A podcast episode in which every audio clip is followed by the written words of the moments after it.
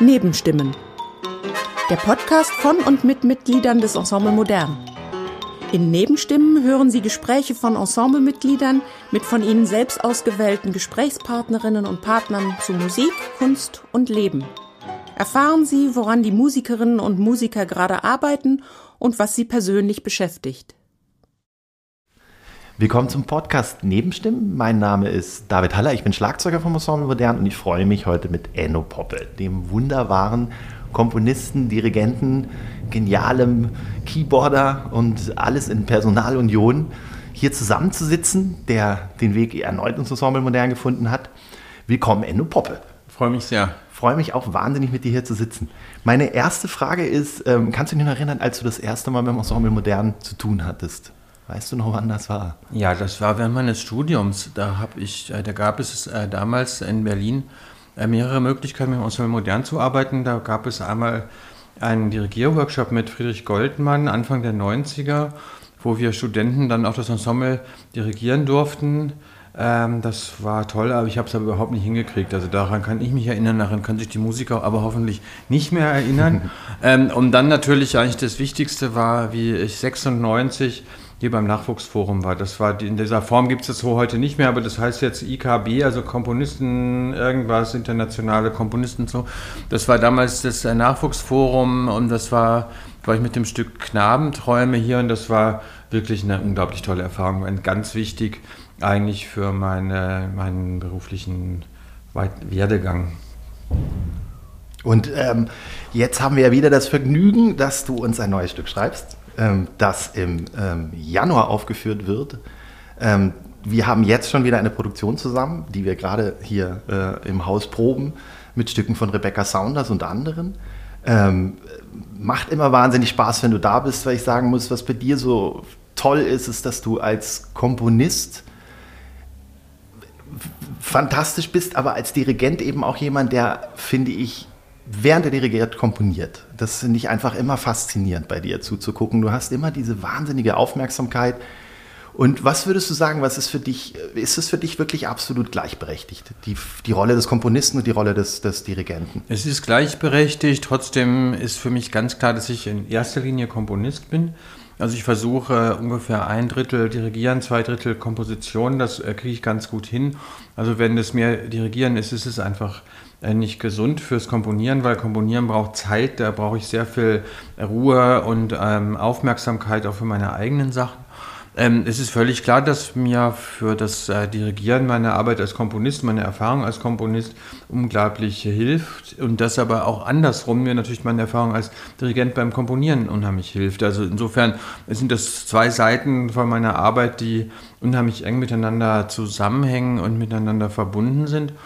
Ähm, es gibt natürlich Stücke, bei denen ist das möglich, so wie du sagst, dass man in der Probe komponiert, also dass man quasi zum Beispiel irgendwelche Mischungen herstellt oder wie macht, baut man die Dramaturgie, wie entsteht eine Form eigentlich aus den Partiturseiten, wie kann man sich da wirklich hinein vertiefen. Das geht, bei manchen Komponisten geht das super, bei anderen geht das nicht. Also die Stücke sind ja sehr unterschiedlich, man muss ja für jedes Stück einen eigenen Ansatz finden und ich möchte ja auf keinen Fall irgendwie mein eigenes über die anderen Stücke drüber stülpen, darum geht es überhaupt nicht.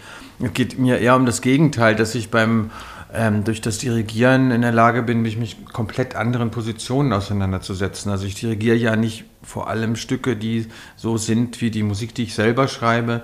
Ähm, das würde mich überhaupt nicht interessieren, sondern ich möchte eigentlich mich gerade mit Sachen beschäftigen, die sich von meiner Arbeit sehr stark unterscheidet, weil äh, dann, dann werde ich viel mehr angeregt, inspiriert und mir fallen auch ja, in Proben oft Dinge ein, die wiederum ich dann für meine kompositorische Arbeit nutzbar machen kann, ohne dass man das jetzt wirklich genau sagen könnte, das kommt daher. Aber das Arbeiten mit Musik ist einfach immer die beste Inspirationsquelle, mit Musik und mit Musikern natürlich auch.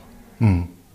Deine Arbeit ähm, ist ja auch stark geprägt von der Erfahrung, die du, glaube ich, wirklich auch als Keyboarder auch mit Sounds, äh, vor allem auch mit elektronischen Sounds hast. Und äh, jetzt probiert ihr ja gerade irgendwie zusammen aus, unten mit den Streichern, mit Effektgeräten zu arbeiten. Ich fand es nämlich faszinierend, wie kompetent du bist. Würdest du sagen, dass du äh, dass das auch was ist, was dich jetzt zurzeit auch wahnsinnig reizt, in diese Richtung zu gehen, mit elektrischer Gitarre oder mit, mit eben mit dieser Elektronik zu arbeiten. Das machst du ja schon lange.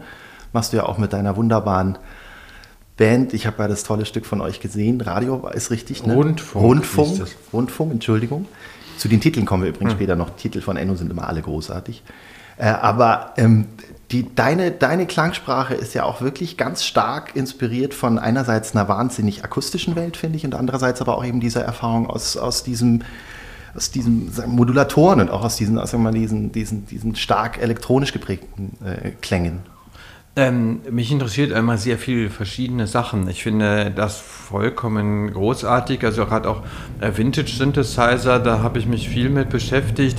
Wir haben auch ähm, vor allem aber auch mit simulierten Vintage-Synthesizern. Also im Grunde kommt meine Arbeit äh, zu diesen elektronischen Instrumenten sehr stark über mein Interesse mit Mikrotonalität zu arbeiten. Das war eigentlich das Erste, weil die Frage war, wie kann man eigentlich eine schnelle Musik mit Mikrotönen schreiben?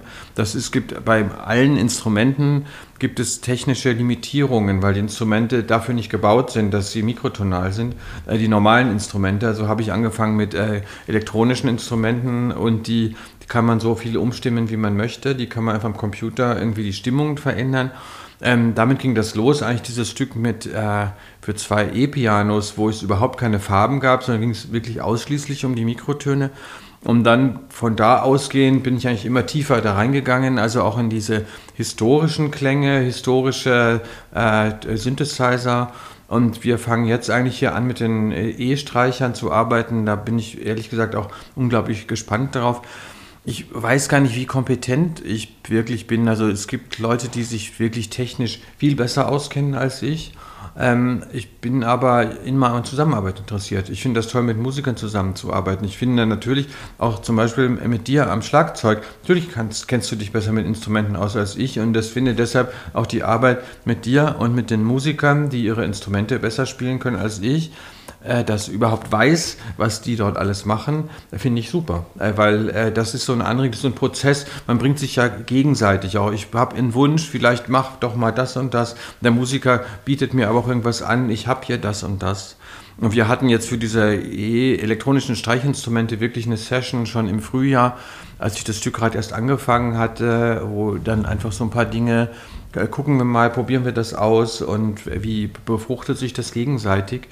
Ähm, das finde ich eigentlich viel wichtiger, als wenn man sagt, der Komponist weiß eh alles besser. Es gibt so Komponisten, die denken, dass sie alles besser wissen. Mit denen ist es oft in Proben aber schwierig, weil ähm, man ist unter Umständen nicht so frei, wie man sein möchte, wenn man schon denkt, dass man vorher alles besser weiß. Weil es gibt immer, jeder Musiker ist ein bisschen anders, jedes Gerät ist ein bisschen, jedes Instrument ist ein bisschen anders, jedes Klavier ist ein bisschen anders, jeder Raum ist anders. Und man braucht eigentlich auch diese Offenheit, dass man reagieren kann auf das, was man vorfindet. Also für mich ist generell ganz unabhängig von Elektronik immer eigentlich am schönsten, wenn ich mit zu Musikern komme und die verschiedenen Musiker spielen die gleichen Sachen komplett unterschiedlich. Und ich muss sagen, das finde ich total toll und inspirierend, weil äh, das hängt ja immer mit den Körpern zusammen, mit den Menschen. Jeder Mensch hat eine andere Stimme, bewegt sich anders, also spielen die Leute auch anders. Wenn ich aber als Komponist denke, alle müssen genau gleich spielen, habe ich über etwas Grundlegendes eigentlich missverstanden. Das ist ein sehr schöner Satz. Aber ich finde trotzdem, was du auch kannst, und es, es imponiert mir auch sehr, ist, du kannst wahnsinnig schnell rausfinden, was du nicht brauchen kannst. Also ich finde, dass du, du hast schon einen, und das, da bist du für mich eben dann auch einfach dann wieder doch der Komponist, ja, und im besten Sinne, und das, was mich auch eben beeindruckt, weil du unglaublich schnell findest und rausfindest, was passt dazu, was ist es, was ist es nicht. Du lässt dich nicht so von der Spielerei ähm, tricken, sag ich mal einfach. Das ist mir schon ganz oft aufgefallen bei dir. Irgendwie. Du bist schon, du hast schon immer ein Bild, auch wenn du mit einem neuen Medium arbeitest, mhm. habe ich das Gefühl, du weißt schon, wo das hin soll deswegen finde ich deine Komposition auch so stabil irgendwie, weil sie immer sozusagen schon mal erstmal einen Kern haben, der nicht verlassen wird, habe ich das Gefühl. Ja, meine Kompositionen haben immer einen Kern, der eigentlich vom Klang unabhängig ist und auch eigentlich von dem verwendeten Material unabhängig, weil ich die Stücke eigentlich sehr häufig skizziere, bevor ich genau weiß, wie die klingen sollen. Und das ist etwas, äh, was sich, glaube ich, von vielen Komponisten unterscheidet, die quasi wirklich komplett es aus dem Material aufbauen. Wenn du anfängst, du kannst unendlich viele Klänge finden und äh, kannst dich genau auch darin verlieren, wenn du irgendwie, wenn dir die Klarheit fehlt, wenn du nicht weißt, wo das hin soll. Wenn ich aber eigentlich schon über mein Stück, über den Umriss von dem Stück, über die Dramaturgie von dem Stück, die Struktur schon sehr viel weiß, äh, dann kann ich eigentlich in das die Klänge hineinfüttern und dann kann ich aber auch einen anderen Klang, dann sind, ist die Musik ist eigentlich dadurch robuster, weil es geht oft nicht nur einfach um den einzelnen Klang, sondern um das Verhältnis des Klangs zu einem anderen Klang oder zu dem, wie ein Klang sich verändert und so weiter. Und zwar ist es eigentlich unabhängig davon, wovon das ausgeht. Es geht, diese ganz einfachen Unterscheidungen gleich, verschieden oder irgendwie sowas. Und ähm, die Art und Weise, wie es sich verändert, das ist, was ich beobachte. Und ähm, da kann aber das Grundmaterial eigentlich ganz unterschiedlich sein. Aber wäre das auch sowas, was du sagen würdest, dass wir ein, sag ich mal, ich bin ein junger Komponist, ich habe jetzt eine Frage, was ich machen soll, ja, was, wie, wie soll ich vorgehen? Würdest du, würdest du sowas auch eben ja, nicht raten oder, oder ich will gar nicht so weit gehen, aber einfach genau in so eine Richtung zu gehen, wo du sagst, wann, wie kriege ich Stabilität als Komponist? Was ist das sozusagen, wenn ich, wenn ich ein junger Komponist bin und ich, ich will daran, schmeiße ich mich ins Material, was wir Schlagzeuger ja oft eben auch haben, also dieses die Fülle macht's, ja. Und das muss man auch. Die Diskussion ja. hatten wir ja auch schon mal, dass wir beide gesagt haben, irgendwie man fängt an, man muss auch erstmal alles auspacken ja. dürfen. Aber wo fängt dann sozusagen irgendwo auch so ein bisschen die Schnittstelle an, dass man dann anfängt, irgendwo auch so zu begreifen, ich, ich muss nicht immer alles, ich kann auch wo würdest du da einen jungen Komponisten abholen? Wo würdest du sagen, ab, ab wann ist es interessant? Das ist ganz unterschiedlich. Das kann ich nicht generell beantworten. Es gibt keinen Masterplan für jeden, für, dass es für Klar. jeden gleich ist. Ja. Und es gibt viele, die sind so gut irgendwie und so genau mit irgendwelchen Klängen. Ja. Viel genauer als ich übrigens eigentlich. Die gehen so nah ran ans Material, die arbeiten wirklich mit Mikroskop. Das finde ich absolut faszinierend. Also das sind Leute mit Komponisten, die mich auch sehr interessieren, die genau diese Präzision haben, ähm, an, dem, an dem Klang irgendwie zu arbeiten.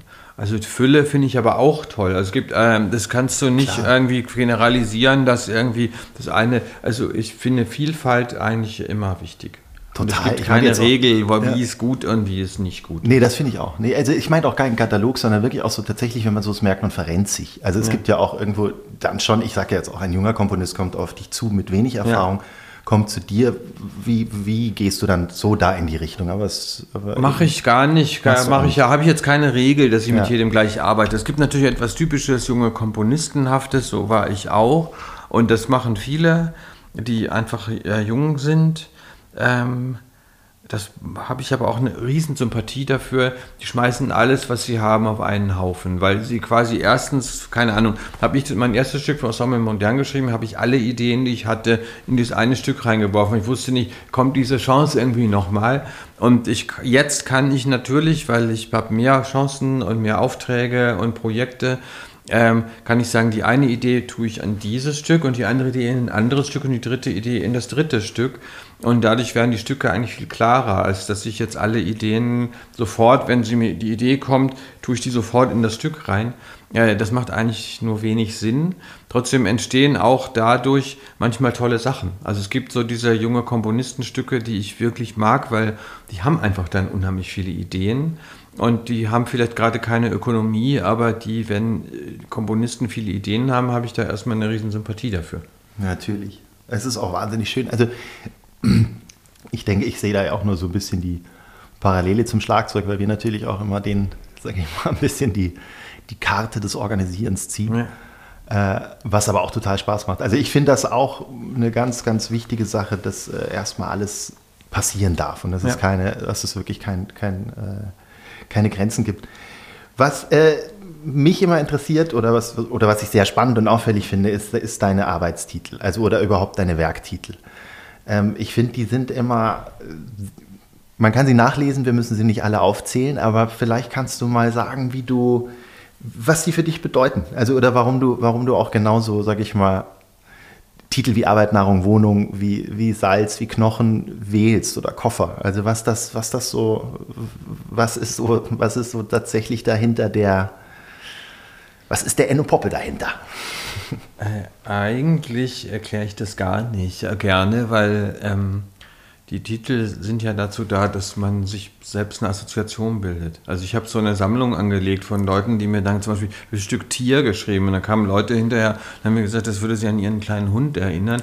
Und das fände ich natürlich ganz toll, weil ähm, ich würde niemals jemandem sagen, dass es A verboten ist, an einen Hund zu denken oder dass es aber jetzt genau darum geht, dass man an einen Hund denkt. Das ist gar keine Programmmusik, sondern es ist vielleicht löst ein Titel was aus oder vielleicht aber auch nicht. Und ähm, die gesamte Arbeit an einem Stück, wenn ich mal sage, ich brauche dafür ein halbes Jahr, brauche ich für den Titel etwa fünf Minuten. Also das ist quasi eigentlich, dass man immer zu Titeln gefragt wird und statt zu dem Stück ist eigentlich quasi, ist es entstellt ein unheimliches Missverhältnis da, Schön. weil der Titel kommt einfach irgendwann vorbei und dann ist es, ist es da. So, weil ohne Titel ist auch doof.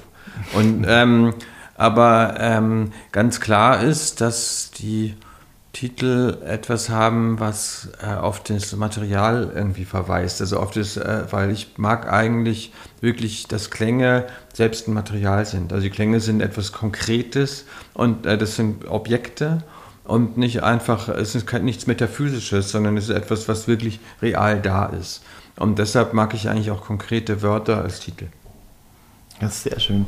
Gibt es zurzeit, ähm, also irgendwas, was dich aufregt, wo du sagst, eine Strömung oder eine Art, wie Musik gemacht wird oder was, was gerade gespielt wird oder eine Tendenz, von der du irgendwie sagst, die ist, die geht irgendwie in eine komische Richtung oder irgendwas ist so, weiß ich nicht, Hast du sowas? Hast du so Momente, wo du sagst, irgendwie, das wird mir jetzt irgendwie einfach zu viel? Oder ich kenne dich nicht so. Das würde mich einfach nur mal interessieren. Ich das, weiß, dass du nicht so bist, erstmal. Dass mich etwas aufregt, finde ich jetzt erstmal gar nicht negativ. Also genau. es ist zwar ja. quasi, dass du sagst, es regt mich auf, dann regt ja. es mich vielleicht positiv auf, ja. weil es irgendwie so aufregend ist. Das kann ja auch sein. Also es gibt da einfach viele Sachen, die mich interessant finde.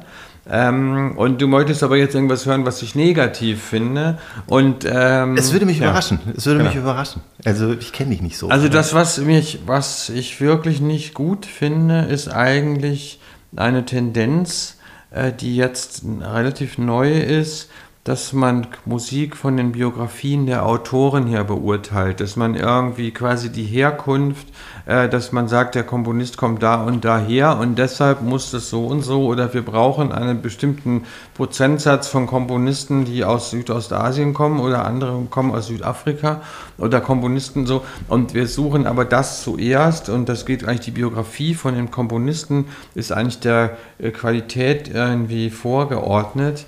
Das ist etwas wo ich äh, wirklich im Zweifel bin, ob das ein richtiger Weg ist, äh, ob wir damit wirklich vorankommen. Weil ähm, ich habe in dem Bereich, äh, habe ich auch viel gemacht und man kann überall unheimlich viel finden. Und ich bin unglaublich neugierig auf Sachen, die ich nicht kenne. Ähm, es gibt aber auch manches, was einfach nicht hilfreich ist. Wenn irgendwie quasi Dinge über Quoten geregelt werden, äh, dann haben wir, kriegen wir ein Riesenproblem, das, weil es hilft eigentlich niemandem weiter.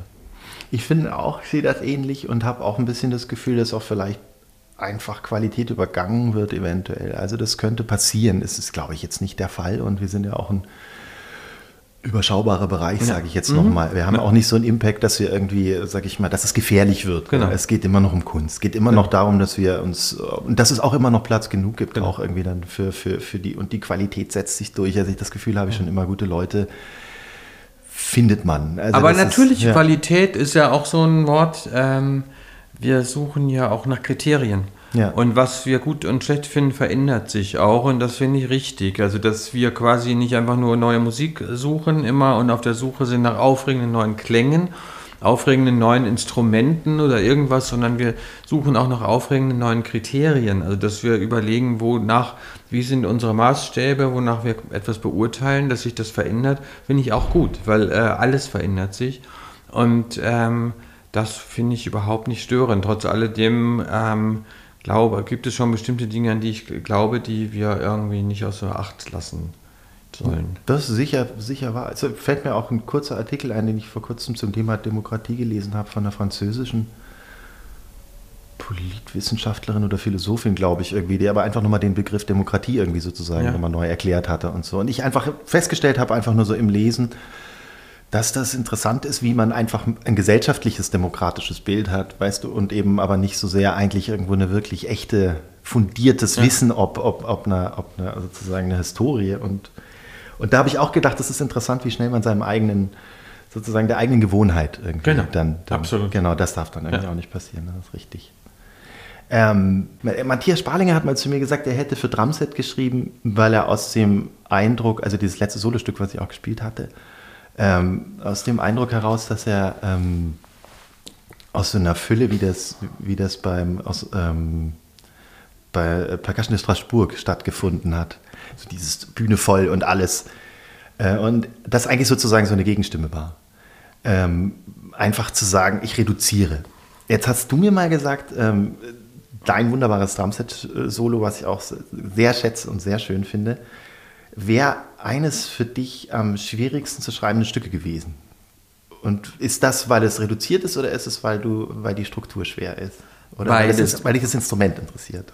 Ähm, also tatsächlich bin ich auch zum Drumset irgendwie, äh, nachdem ich am Anfang auch für Ensemble Modern, dann habe ich auch das halbe Lager irgendwie auf die Bühne gestellt, weil man das irgendwie so macht und weil es auch irgendwie toll ist und habe dann wirklich Instrumente reduziert und ich finde einfach schön am Drumset, dass man alle Instrumente im Sitzen erreichen kann. Es ist alles, man kann dadurch eigentlich viel schneller spielen und kann irgendwie Dinge machen, die unheimlich schön sind, ähm, mit einer eigentlich sehr bequemen Körperhaltung. Äh, das Problem an Drumset Solo besonders, an Drumset insgesamt ist aber natürlich, dass man davon wahnsinnig viel im Ohr hat und äh, das einer anderen kulturellen Sphäre angehört, also einfach einer anderen Art von Musik, wo Drumset immer ist und äh, die tollsten Sachen, die auf Drumset gespielt wurden, sind improvisiert. Und es gibt wirklich eine Fülle von fantastischen Drummern aus den verschiedensten Bands und Jazz und keine Ahnung, äh, die einfach super Dinge machen am Drumset. Und äh, sich dann hinzusetzen zu Hause als Komponist auf dem Papier irgendwie Drumset alles aufzuschreiben, das ist äh, bei anderen Sachen ist das viel einfacher. Das ist beim Orchester muss man das nicht legitimieren, weil die können nicht improvisieren. Die brauchen Partituren, die brauchen Noten. Da muss man für Ensemble eigentlich muss man das aufschreiben. Das steht außer Frage. Aber wieso man eigentlich ein Drumset Solo aufschreibt, äh, das ist eigentlich tatsächlich schon der Punkt. Also man braucht etwas, wo man quasi sich von den improvisierten Dingen unterscheidet und etwas, was tatsächlich nur mit Komposition geht und was improvisiert nicht geht. Und äh, dieses, das ist eigentlich das, was am Anfang im Kopf ist. Also unheimlich viel Drumset-Musik, die ich mir auch, natürlich, da habe ich mich vorbereitet, ich habe mir unheimlich viel angehört und es wurde immer meine Bibliothek von Dingen, die ich toll fand, wurde immer größer. Und aber quasi eigentlich der Bereich, von dem wo ich sagen wollte, das will ich aber schreiben, wurde dadurch, es wurde dadurch eigentlich immer schwieriger. Und ähm, bestimmte Dinge einfach quasi weil ich mich immer für Struktur auch interessiere. Also wo quasi äh, ist die Struktur interessant. Andererseits aber jetzt so ein Brainfuck-Stück zu schreiben für Drumset, wo man quasi alles Struktur ist und das Stück ist aber dann am Ende irgendwie total uncool, das macht auch keinen Sinn für mich. Also weil quasi die, äh, dieses, die, was zu dem Instrument dazugehört, ist auch dieser Gestus und so weiter. Und ähm, deshalb hat das lange gedauert, weil ich musste genau eigentlich den Punkt finden, äh, bis wie viel Struktur kann das verkraften und wie viel Struktur muss es aber haben, um genau diesen Punkt eigentlich, dass ein komponiertes Stück sich von einem improvisierten Stück fundamental unterscheidet, ohne dass es irgendwie zu trocken, zu abstrakt oder zu blöd wird. Das finde ich eben auch das Spannende, weil das Stück eben auch wirklich ein, ein, ein, das Instrument echt darstellt. Also es ist, es ist wirklich, du sitzt trotzdem in einem Drumset-Stück. Und das, das finde ich das wirklich Schöne. Also das, das Schöne ist, an dem Stück ja. ist, es wurde sehr viel gespielt von ja. den unterschiedlichsten Musikern. Ja. Und von jedem komplett anders. Also die Instrumente stehen eigentlich da, aber es gibt ja tausende von verschiedenen Möglichkeiten. Und alle Lösungen, die von Instrumentalisten angeboten wurden, waren, haben sich total unterschieden. Und ähm, das heißt, das Stück klingt jedes Mal völlig anders, man kann es aber trotzdem komplett wiedererkennen. Und das sagt, zeigt mir eigentlich, dass es mit der Struktur funktioniert hat, weil das Stück tatsächlich über die, diese Struktur, also diese Mikrobeschleunigungen, irgendwie das Verhältnis von, also der Beat, der aber nicht gleichmäßig ist, sondern unregelmäßig, also der auf engem Raum immer so ganz kleine Beschleunigungen hat. Und das ist egal, welche Instrumente man nimmt, ist es immer, das ist es immer so, ist es immer da. Und deshalb fand ich das interessant, also mit verschiedenen Musikern das zu arbeiten, um zu gucken, irgendwie, was leistet das Stück eigentlich da für mich. Und das finde ich auch eben das Schöne, das ist ein gutes Beispiel auch für das, was ich auch so oft sage, also eben die Stabilität deiner Komposition. Also dieses, dieses, dass der sozusagen der Grundgedanke immer ist, was kann ich mit dem machen, was da ist ja. und, und, und, wie, also wo, wie viel verträgt es auch? Ja. Also bevor es dann immer auch zur, zur sag ich mal, auch zu Farce wird oder dann eben nur eine Verweigerung, sondern es ist immer auch, finde ich, eigentlich eine Grundliebe zu den Klängen. Das ist ja eine Grundliebe bei allem bei dir, finde ich. Auch es ist eine Liebe zu den Musikern, weil ich das bin stimmt, natürlich ja. irgendwie, habe das große Glück, dass ich immer mit fantastischen Musikern arbeite ja. und ich weiß, dass die Musiker wirklich absolut hilfsbereit sind, sind neugierig, die wollen Dinge machen und äh, wir machen das gemeinsam. Und ich will die auch herausfordern. Also meine Stücke sind eigentlich immer schwer, weil ich ähm, das auch mag, dass irgendwie Musiker wollen auch herausgefordert werden. Und man kommt an bestimmte Punkte zusammen. Und äh, das geht nur deshalb, weil ich denen auch zugewandt bin, weil ich das auch zusammen denke. Also ich bin ja schon beim Schreiben, eigentlich stelle ich mir Musiker vor, mit denen die das spielen und äh, für die ich das schreibe. Und diese kommunikative Ebene von Komponist und Musiker ist extrem wichtig dafür, dass auch später die kommunikative Ebene zwischen Musiker und Publikum gut funktioniert. Weil natürlich ist Kunst immer Kommunikation. Also die Musik, wenn ich das nicht im Hinterkopf hätte, dass es Kommunikation ist, komme ich gar nicht an den Hörer ran, dann, sondern dann bleibt das Stück irgendwie vom Hörer komplett getrennt. Aber ich stelle mir das ja auch vor, ich stelle mir auch den Zuhörer vor, was, wie hört er das und wie bleibt er in dem Fluss oder wie ist das Stück so, dass man nicht aussteigt beim Zuhören. Ja, weil du aus der Kommunikation aber auch nicht genau. aussteigst. Genau. Also generell nicht. Generell ja. nie eigentlich. Ja, das ist echt schön. Kannst du uns noch einen kleinen Ausblick geben auf das Stück, das du für das Ensemble schreiben wirst? Was hast du vor? Ja, das Stück ist Gott sei Dank schon fertig. Also das ist seit einer Woche fertig. Und äh, dann ist es zu dem Zeitpunkt immer ganz schwer darüber zu sprechen, weil ich muss auch noch ein paar äh, Dinge nacharbeiten, wir müssen Elektronik noch auschecken und so weiter. Ähm, ich freue mich darauf sehr. Das Stück ist sehr lang geworden. Es war ja nochmal Lockdown und ich hatte irgendwie viel Zeit. Und ähm, das war eigentlich war auch so ein bisschen unbegrenzt äh, durch irgendwelche äußeren Zwänge. Und äh, das Stück ist 45 Minuten lang geworden und ist über lange Strecken wirklich sehr schnell und sehr viel zu tun. Partitur, 250 Seiten, glaube ich, also ein wirkliches Monster. Und ähm, da freue ich mich einfach sehr drauf. Also die Grundidee war eigentlich äh, Big Band. Ähm, weil das ist quasi auch so, nachdem ich ja dieses Stück für äh, Fleisch geschrieben habe, was für so eine Art Rockband irgendwie geschrieben war, was auch komplett einfach überhaupt kein, nicht, nicht Rockmusik klingt, wo aber so bestimmte Idiome, wo ich auch so einen Hendrix-Gitarrensound benutzt habe und irgendwie Dinge, wo man uns einen Minimoog irgendwie so einen simulierten, also Dinge, die quasi in, irgendwie in die späten 60er verweisen, habe ich jetzt eigentlich gedacht, auch dieses Idiom Big Band, das ist auch so ein Stau, so was Staubiges, wo man so an Korthosen denkt irgendwie und an eine vergangene Zeit.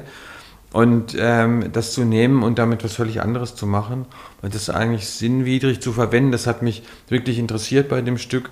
Und schauen wir mal, ob es funktioniert hat. Dann freuen wir uns alle sehr. Und sage ich jetzt an dieser Stelle vielen Dank, Enno Poppe. Wir sehr freuen gerne. uns auf Januar. Ich freue mich auf 45 Minuten. Ja, ich mich auch. Und vielen Dank für das Gespräch. Ja, sehr gerne.